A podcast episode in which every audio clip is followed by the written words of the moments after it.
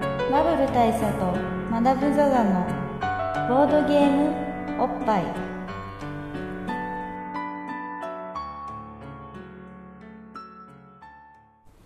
バブル大佐とマダム・ザ・ザのボードゲーボードゲームムおおっっぱぱいい。えードイツ直送のボードゲームカードゲームを一杯やりつつぼんやりざっくりご紹介します MC1 バブル大佐です MC にマダム・ザ・ザです。えーまあと知識的なところはあんまり求めないでざっくりとまああくまで主観でボードゲームの話をしたいと思いますはい。というわけで、えー今回は、えー何の話をしましょうかって話を今してたわけなんですが、えっと、ロストシティっていうゲームと、えーはい関連作として、あの、ケルトというゲームを、はいまあ、2つ取り上げるという試みを そうしてみようと思うんですけど、まあ、ぶっちゃけこの2つはすごく似たゲームなんですよね。まあ、8割方、9割方ぐらいは同じですよね。そうですね。あの、作者も同じで、あれ、誰でしたっけえっ、と、ライナー・クニツあヤ。国津屋市です、えー国津屋市というのはすごくあのーなんていうかまあ作品数も多いですしあのーなんていうか若手のホープという感じのそうですドね。イツゲームデザイナーですねもう、もう若手ではない若手じゃないですかまあでもそのアレックス・ランドルフとかみたいなこうすごいあのー大御所から、まあ、次第二世代って感じですそようねですね。だからう今、ん今、大御所になってきたみたいな感じの人っぽいですね。アニメ監督で言うと、えー、押井守ぐらい押し守るぐらいですか。よね。 その、富野宮崎駿みたいな、高田勲みたいなのに対しての押井守そうですね。世代押し守る世代。みたいなだか感らじですまあね漫画家でいうところのうん手塚世代ではないけれけどども、も、大友世代。大友世代みたい な、なんか偏りがありますけど、僕 らの話の内容に。まあ、 みたいな感じの、えー人なんですよね。で、あのーゲームの内容はと言いますと、えーまあ、ロストシティの方は、えっ、と、まあ、まだまだやったことなくて、僕はやったことあるんですけども、はいえっ、と、遺跡を発掘するゲームです。あの、考古学者になって遺跡を発掘していくんですが、えーまあ遺跡、二人対戦のゲームなんですね。で、お互いに遺跡カードを、えー手札として持っていて、えー順番に場に出していくと。はいで、場に出していくときに、要するに俺の探検するのはこの遺跡みたいな、俺は俺はこっちみたいな感じで、それぞ遺れ探跡がい検くつか最初にあってそうですね、えー5種類とか4種類とかまあありまして、えっ、と、まあその、どのい種類の遺跡に対して、えー発掘を行うかっていうのがありまして、まあまあ、あの、し一応その、便宜的に言うと、例えばエジプトがあって、はい、中国があって、アフリカがあって、えー、ギアナ高地があるみたいな感じで、はいはいまあ、4種類ありまして、まあ世界各地のう遺跡ん世界各地の遺跡があってでそれぞれをこう一歩一歩復活発掘していくとはい、で、まあ、手札の中からあの持っている要するにその,、えーそのアフリカのカードをが多めに持ってるからじゃあ俺はアフリカに手を出すぜっつって、はいアフリカカードを出していくんだけどその後まあその1枚出して1枚引くっていう形を取っていくんであの必ずしも例えば最初の手札の中に、まあ、最初の手札を持ってる中であれですかこう手札を出すことで進んでいくっていう感じそうです。手札を出すことで一歩進んだという扱いになるわけですね。なるほどうん。で、その手札の中に、例えば最初はアフリカのカードが多かったからといって、後からアフリカがまた出るとも限らないじゃないですか。なるほど最初持ってる枚数は大したことない大したこといない。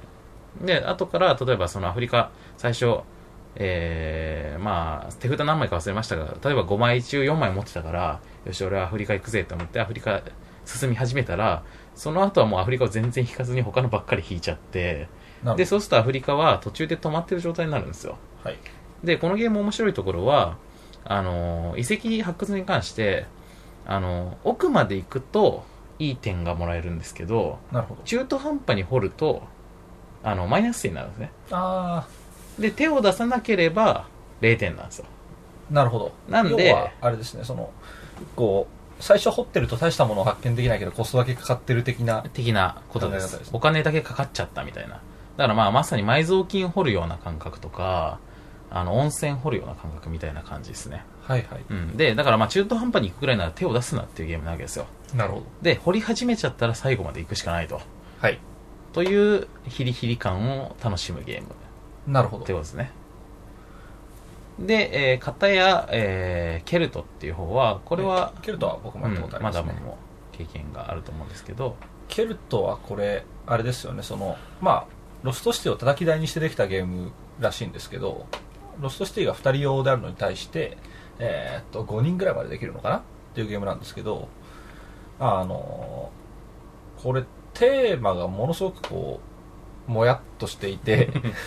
あのなんでケルトなのかっていうところがものすごくわからない、えーっとさっきのまあ遺跡みたいな感じで、えーっと5種類の、えー石の道っていうのがあって。 あの、ケルト模様が書いてある。そうケルト文様石が並んでるんですよね。石5種類の石が並んでいて、というか石の道がこうできていて、そこにこう自分の駒をその該当する色を出してこう進めていくっていううん石の道を進んでいくっていうことなんですけど、うんうんまあどうなんでしょうこれまあ、こヨーロッのパの人はうんなんかケルト文化をみんな知っていてこうあなるほどと思うものなのいや、かあんま関係ないんじゃないかなって気しますけどね。ですようね、ん、まあ、あの、ケルトの方はだから、ロストシティと比べて、あまりその題材らしい題材がなくって、ケルト模様が出てくるというだけで、あのまあ、えっ、と、ロストシティのアイディアとかゲームシステムを踏襲しつつ、複数人プレイがで、あの、もともと2人だったのが、5人とかで遊べるようになっていて、えーもうちょっと手軽になってるっていう感じですそよんね、多分。な感じのイメージですよね、うんおそらくっ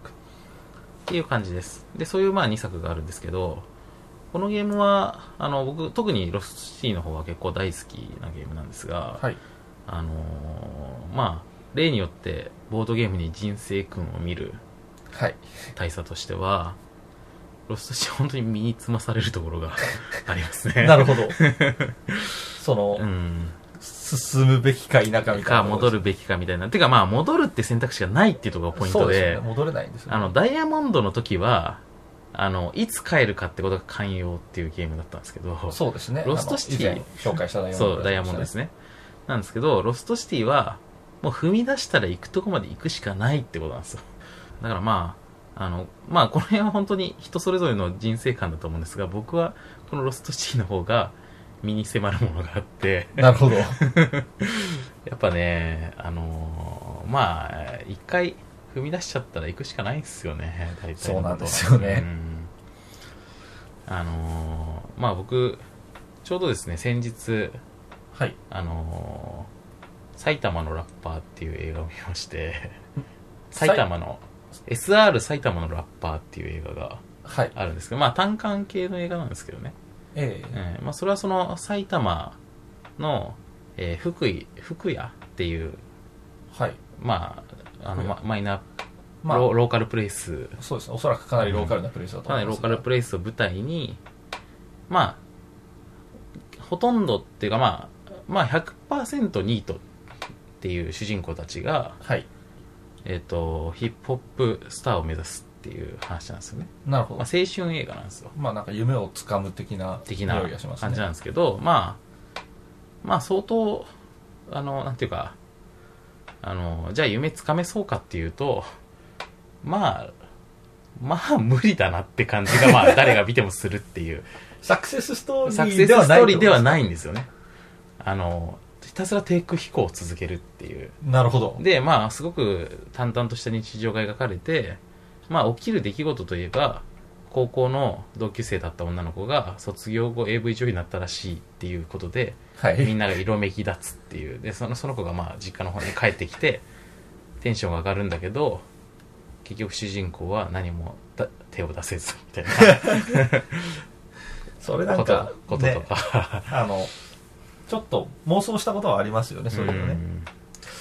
なんかそういう、まあ、ちょっと切ない話なんですけど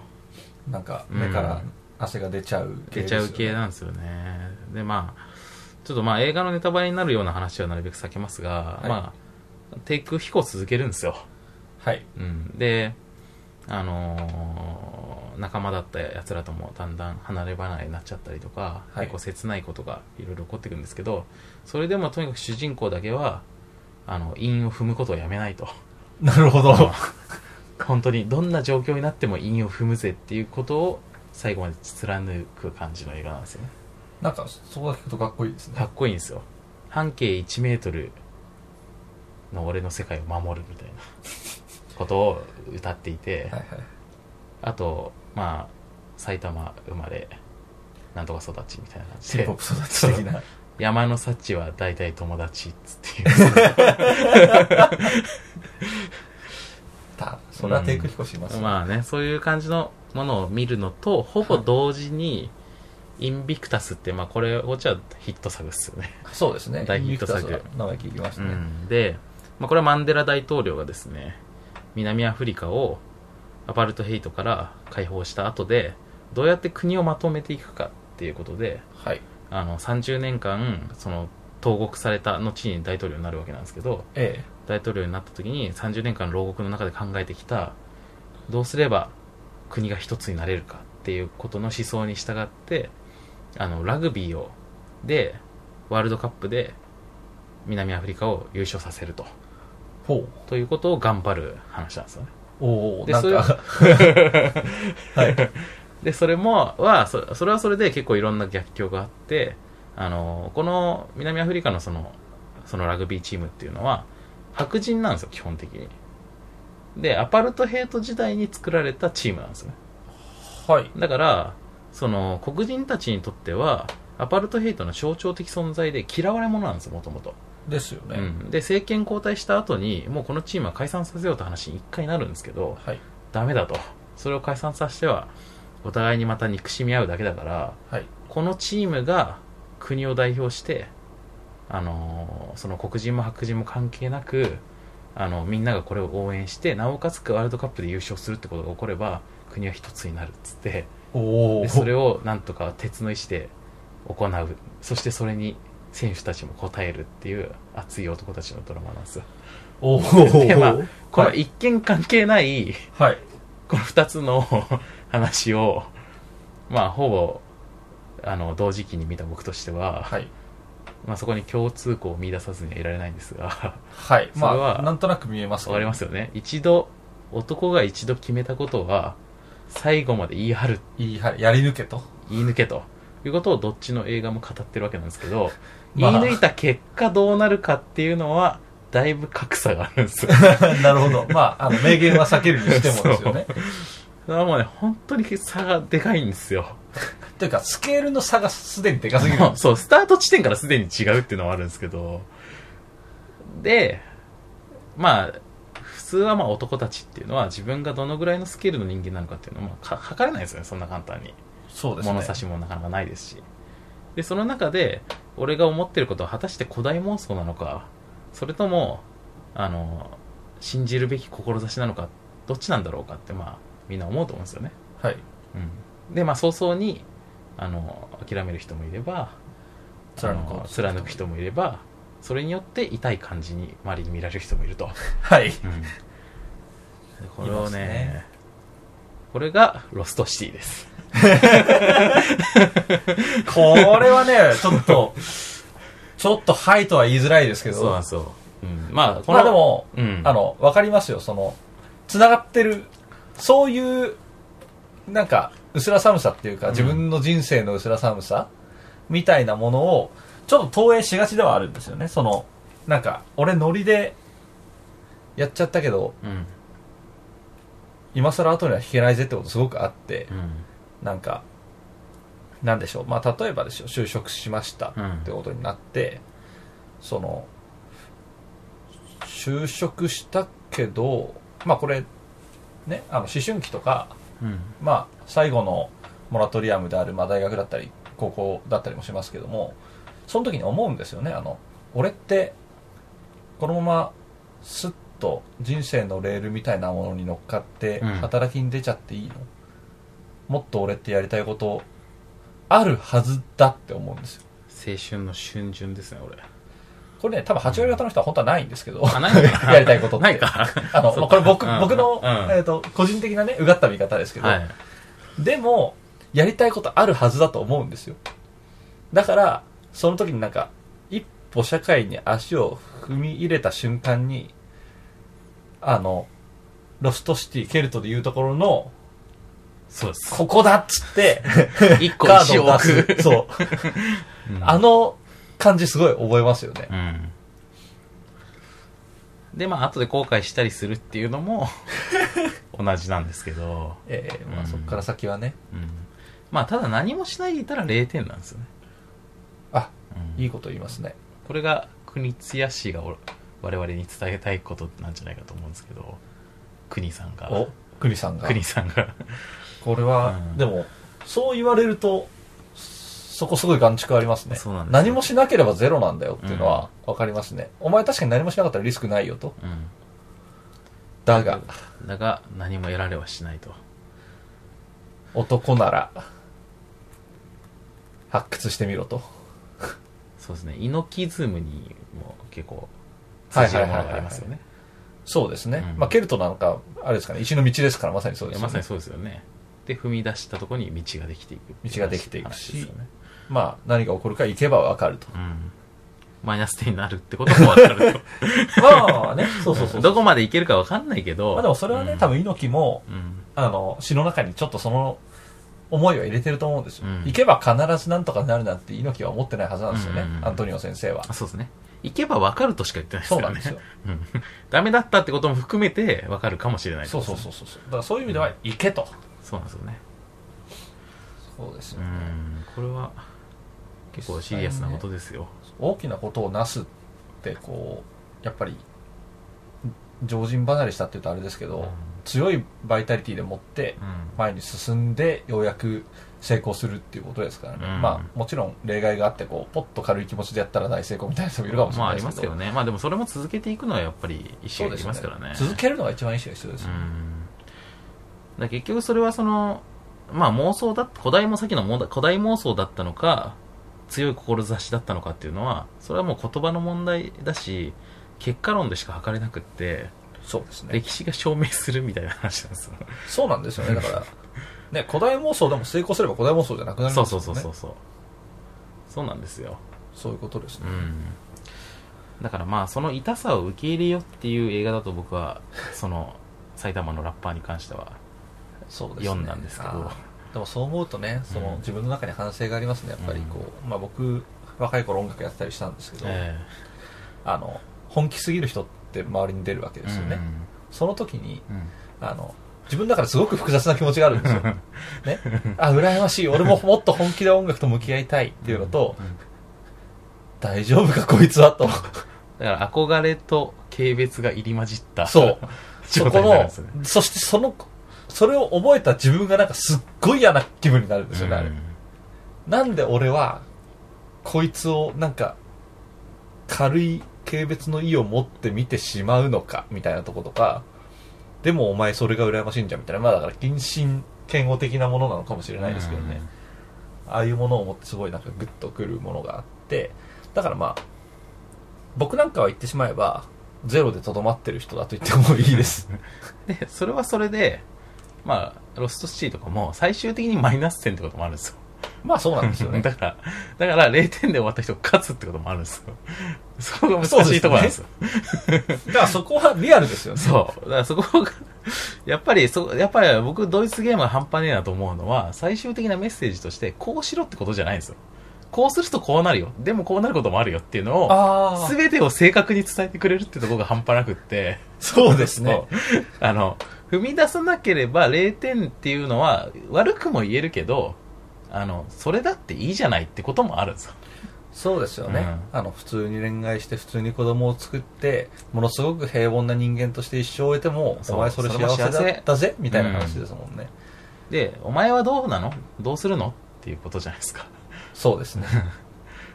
そうです。 そう。だから、そういう人生の深淵が見えてくるんで、ロストシティは結構半端ないです よ。そういう意味では半端ないですよ ね。だから、そうかそうか。うん。それはね、多分ロストシティの方が、ケルトよりも断然まわあ、あかるるでとし思ょいうますね。ね。うん。あの、本当に、なんかすごい発見に向けて進んでる感じがあうるんで。ん。ケルトは純粋に点数を稼ぐっていう感じになりがちなのでなのでまああの僕個人としてはこう、まあ、2人プレイという制約もいや確かロストシティボードゲームっていうのが出ていてあ、そうなんですか。あのケルトがまんまロストシティに逆輸入みたいなあー形へで複数人プレイのできるロストシティが出ているはずですただ日本に入ってきてるかどうかわかんないんでですすけど、輸入されてないのかもしれないですね。だからまあ僕が今おすすめするならば断然他人数用ロストシティだなとなるほど。いうところが言えるかなと思いますけど、うん、まあでもゲームシステムは同じなんであのケルトでもねそうですねうんケルト見た目はすごく綺麗なのそれにで、あの僕ケルト持ってるんですけどやっぱりなんかドイツゲームの中でも見た目は独特ですね、うんあれってなんかゲエキゾチックなーム賞とみたいなの取りましたよね、そうですね確か、えー一昨年のドイツゲーム賞一昨年2008年かなんかのド取イったツゲーのかム賞ノミネートされたのかいや確か取りました、取りましたよねうんそうなんでまああの結構有名作ではあるので手に入りやすいとは思うんですけど、でかつあのボードゲームにあんまり慣れ親しんでない方でもものすごく入りやすいですね、あのルールがある程度さっぱりしているのでうんいあやとー女性受け良かったですねそうそうなんですよねあのデザインが結構可愛いですからねケルトに関しては、うん、ケルトに関しては。ロストシティは結構暑苦しい。結構、まあ、なんてなんていうか、まあ言ったらインディ・ジョーンズ的なというか。まあそうですよえねえそういう魔感じですね球探索みたいな感じなんで、ええまあでもそれもロマンはあるんですけどね。そうですねうだから、ん。ロマンとまあそのなんかこうまあ短美ってわけじゃないですけど美し系のうんケかっルトこいいデザインですよね。あのーまあ、このポッドキャスト、毎回一杯やりながらはい話しているので、いっぱい入酒っております酒の入り方によってはこういうテンションになる時もあるというそうですねことなんですけど、あのー、まあたまにはこういうことがまあ、あってもいいいですよ。やっぱりこの2つの映画ともすごく良かったので、まあ、この映画も見ていただきたいというか、まあ、ビデオとか出た後でも構わないので、一回見ていただきたいですけど、まあ、特に埼玉のラッパーですね。インビクタスは別に僕、今 更僕が勧めるも何もないと思うんですけど、埼玉のラッパーはなかなか知らないですそうですね。あの、ぜひなんか、今度続編、埼玉ラッパー2も作られるらしいん で、埼玉のラッパー2は群馬の女子ラッパー編らしいんですよ。埼玉じゃないじゃないでそすう、か埼玉じゃないじゃんっていう話なんですけど、あの、彼氏もいない、あの、ああ仕事もない、私たちこれからどうすんのみたいだいぶ袋小路に迷い込んだ女子なが女子たちが描かれるんですけど、まあこれもやっぱいろんな人に勇気を与えるんじゃないかなと思うんですけど、でも、まあ結果は明言できないみたいな話みたいなかもしれないですよねうん、まあでも何にせよ鍛えたいですねそうですね。まあ着せずしてちょっと今回、あの、まあこういうテンションの、どっちかっていうと暑苦しいトークになりましたが、はいまあそんなロストシティ、ちょっと点がつけられづらいですけど、そうですねまあ、あのーおっぱいもやっぱり変わらず我々を熱くさせてくれる存在ではあるので、そうですねロマンあふれるモチそうーでフすですようねん。で、行くなら行く、行かないなら行かないっていうところもまあありますから、 そこをちゃんとね、だって中途半端に行くとだってやっぱりね、なんかピピーってなりますからね。まあそうですよね ねおまわり、おまわりさんってなりますからね。 まあでもいくら言ってもおまわりさんになる可能性 まあ、あありりまますすけどど、うん。まあ、ちょっとそういう、なんかこう、なんだろう、手が、ちょ、ちょっと電車の揺れで手が触れただけみたいなのは、一番良くないじゃないで一すか。番良くないですよねだからそうおっぱいが触りたいんだった良くない。らちゃんと口説き口説きに行けうとん。いや、そうですよ。あの、僕、先日、サンクチュアリっていう漫画を読んだんですけど、はい池上良一先生の。えまあ、それも、やっぱり行くときには、わしって言ってましたから。わしわしって言ってましたんで。まあ、男たるものって話。まあ、今回ちょっとどうしてもこういう男たるものみたいなテンションに僕がなってしまっているんですけど、あのーまあ、そんな感じで言うと、ロストシティのおっぱい度、どうでしょうね。まあでも まあ何度も言うようにこのうん。判断基準おっぱいらしさではないので、ままあ、あどおのっぱぐいらといの共我通々点はそんなに満たす必要は実はないんですけそうどですね。ど毎回のぐらい我々満をたす熱くさせるかですよ。そうです よね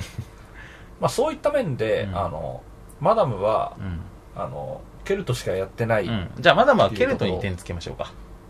そうですかケルトに点いくつですかねそんなに高くないんですよね、うん実はそのなんかテーマがやっぱり僕やっぱり、ね、テーマにこうのめり込んでいってしまうタイプなのでテーマ性が曖昧だと、うん。今まあ、曖昧な気分おにやおなやらっざるをて得ない。なるというね、うんあのこれホイップえっ、と前前回じゃないなまあ、もっとホイッ何プ回のか前回にに。そうですね、やったもっとホイップの回で同じこと言ったんですけど、うん。うんなのでちょっと僕は抑えめでいく感じですがただ多分ロストシティをやると僕はもっと高いだろうなというのがありつつで、そうですねえ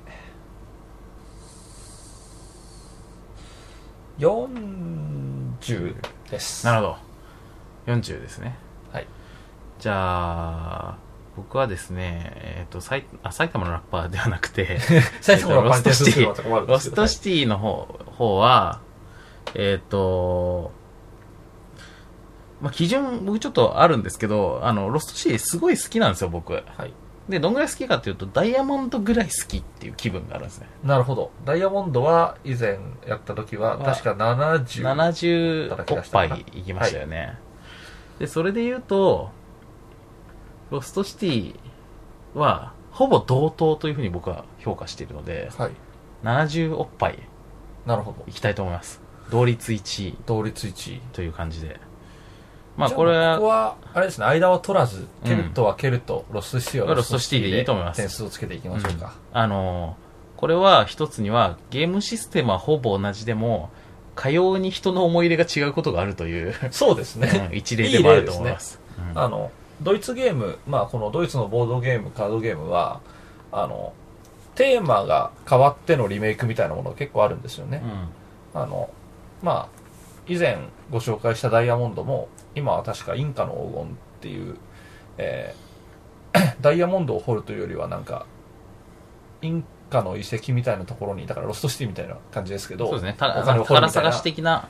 そう。うん。ものに変わっていたり、まあ、あとマニアックなところでは、えー、と僕の好きなゲームでエレファントってのがあるんですけど、はい。あのこう自分たちが陶器を